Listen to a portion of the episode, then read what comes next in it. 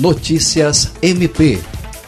O Ministério Público do Estado do Acre, por intermédio da Promotoria Especializada de Defesa do Meio Ambiente da Bacia Hidrográfica do Juruá, instaurou o procedimento administrativo a fim de fiscalizar e acompanhar a execução de obra da Prefeitura de Cruzeiro do Sul.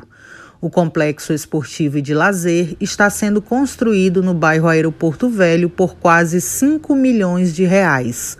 A obra é executada pela empresa Atlas Construção e Comércio Eitele, a qual teve início em junho de 2018 e o prazo de construção era de oito meses. Entretanto, não foi cumprido.